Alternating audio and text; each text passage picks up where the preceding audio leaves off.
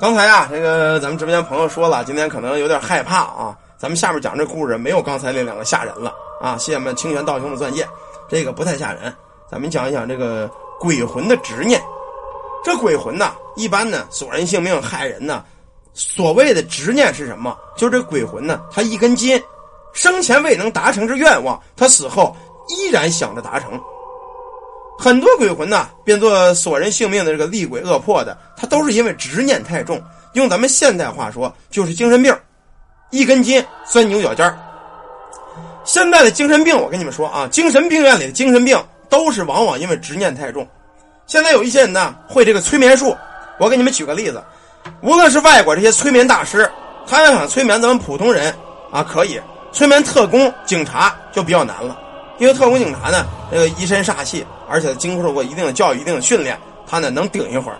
假如一个催眠大师，你让他去催眠一个精神病院的精神病，我跟你们说吧，这大师就得哭了。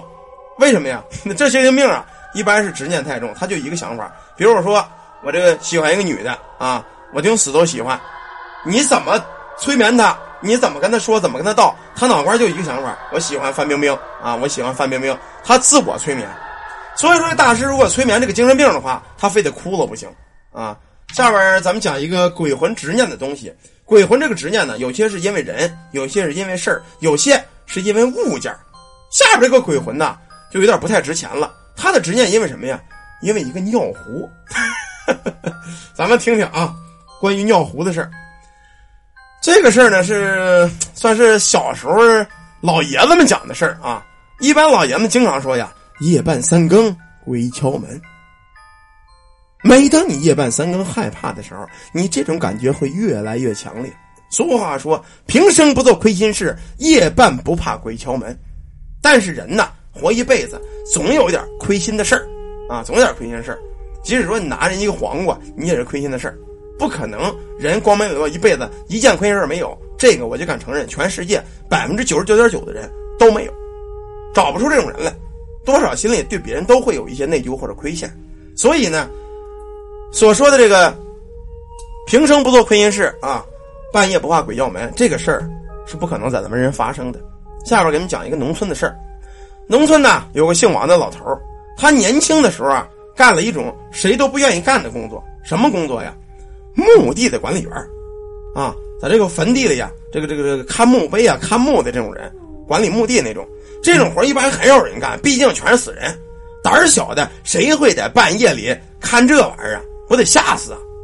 不过那个年代啊，老王家里比较穷，为了活着，为了有口饭吃，没办法，硬着脑壳皮子来了这个墓地做这墓地管理员。那是一片很大很大的墓。大约有几十亩，里边埋的大部分都是贫苦的老百姓。也许由于那个地儿风水不好，传闻 经常闹鬼。但人们看到的大多数穷命鬼。那时候老王年轻，胆子有点大，他并不怕鬼魂的骚扰。老王住的是一栋很有年头的老房子，红砖瓦覆盖的屋顶。墙体是灰褐色的青砖砌成，在墙上爬满了郁郁葱葱的爬山虎。由于这些植物啊遮的屋子里光线是特别的差，即使在白天，他这屋子里啊也不一定能见多少阳光，能让人骨子里在这屋子里住的有一些个寒冷。据说这栋老房子呀也闹过鬼，前一任管理员老李就是在这个房子里被活活吓死的。有一天晚上，老李睡得正香，忽然呢被一阵敲门的声音惊醒了。他以为是墓地的领导找他有事连忙下床把门打开了。可是门开了之后，站在门前的却不是什么墓地的领导，而是一个没有脑袋的白衣鬼魂。老李这家伙呀，本来身体就次，有心脏病，当时被这无头鬼吓得“咯儿”一声。他就死过去了。当第二天领导来找他的时候，发现这老李一动不动，躺在屋子门前，以为他犯了心脏病，把他送进了医院。到了医院之后啊，这老李开始说胡话了。他老说呀，晚上遇见无头鬼了，每天做梦他也梦见这个无头鬼了。就这样啊，没有多长时间，老李因为不堪受那无头鬼的骚扰，在一天半夜里忽然间心脏病发，他死了。所以才轮到村中这个老王上任。就在老王上任的没头两天，墓地领导叮嘱他：“老王啊，咱们这个墓地呀，以前确实出过一些事儿。不过你呢，年轻也不害怕。呃，你记着一点啊，到了晚上，无论是谁给你敲门，你就不开。人也不开门就没关系啊。你记住这句话啊，老王，可记住了啊！再三叮咛这个老王。老王啊，也记住了。刚开始在墓地工作这几天呢，也没什么事儿。”基本上晚上也没有敲门的，哎，睡得也挺香。他也不出去巡逻去，反正领导晚上也不敢来，这地儿也没有小偷，他很放心。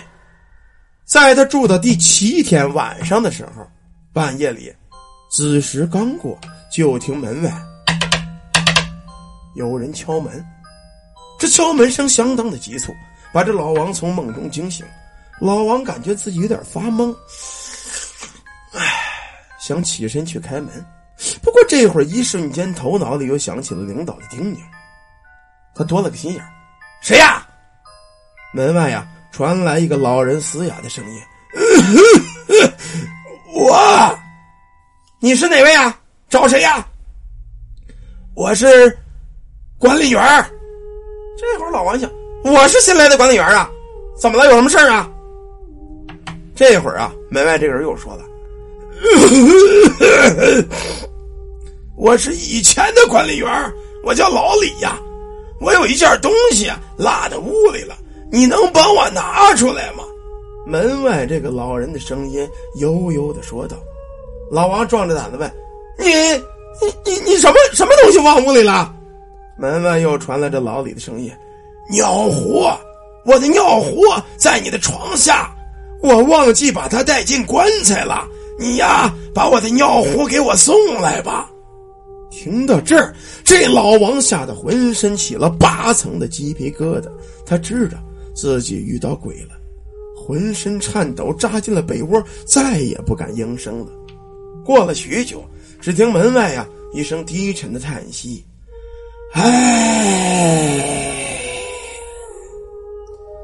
随着那叹息声的渐渐远去。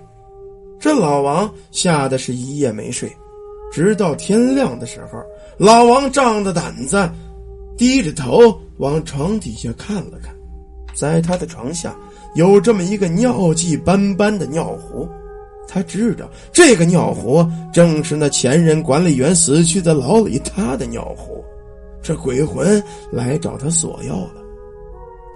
老王害怕这老李的鬼魂夜间再来找他，连忙拿着尿壶来到了老李坟前，把这尿壶放在了他的坟前，埋掉了。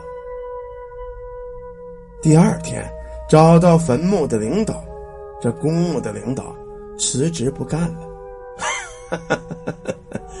希望大家听了这个故事之后，夜半有敲门的声音。你们别答应，也不要莽撞的去开门，说不定门外站的就是那老李。假如老李喜欢你家床下的新尿壶，他想换一个呢，你们是给还是不给呢？